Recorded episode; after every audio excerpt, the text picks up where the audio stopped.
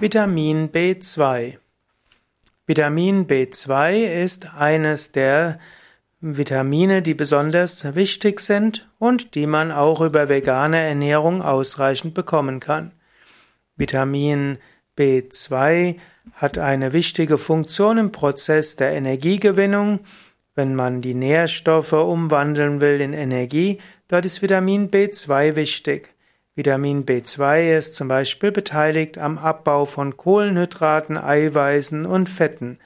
Und insbesondere wenn diese umgewandelt werden in ATP, also Adenosintriphosphat, dort ist Vitamin B2 wichtig, ist also ein Kofaktor und ein Helfer von Enzymen, die Stoffwechselvorgänge letztlich ermöglichen.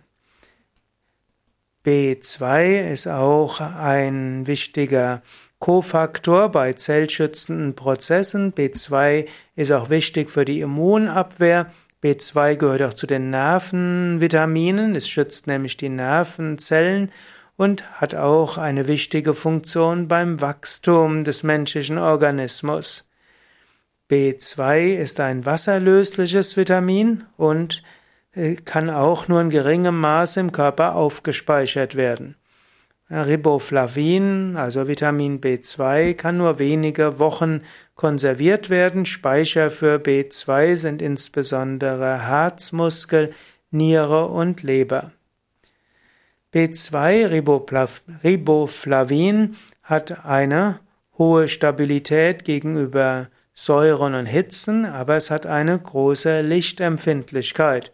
Und so sollte man B2-haltige Lebensmittel nicht zu sehr dem Licht aussetzen.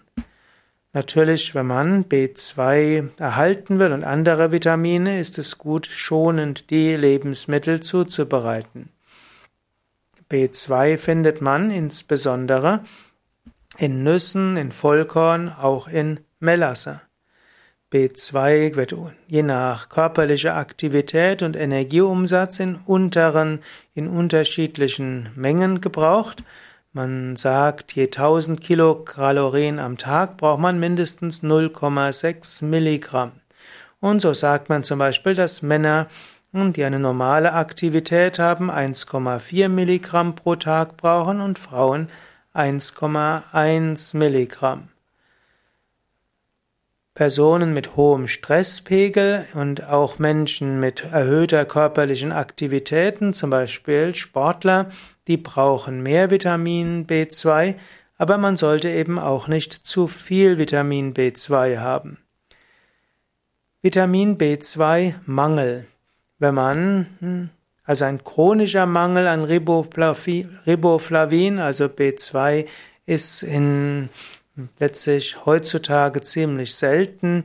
B2 ist vergesellschaftet mit anderen Vitaminen, zum Beispiel B1 oder B6, und so gibt es selten echte Vitamin B2-Mangel.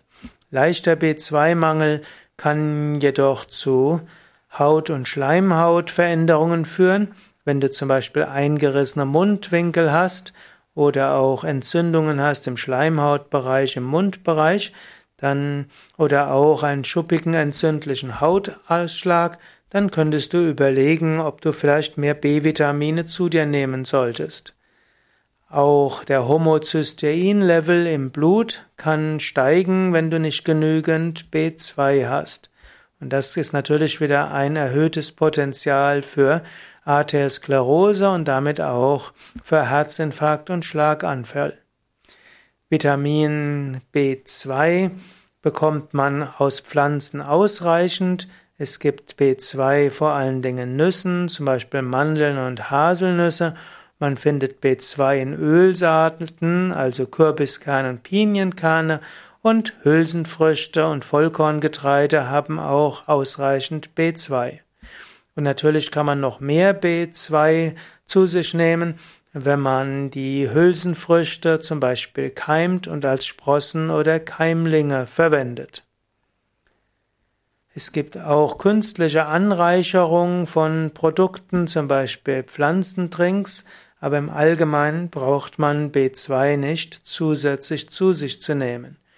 Wenn man übrigens zu viel B2 zu sich nimmt, kann das auch zu Problemen führen. Und heutzutage gibt es oft mehr Probleme durch zu viel B-Vitamine als durch zu wenige.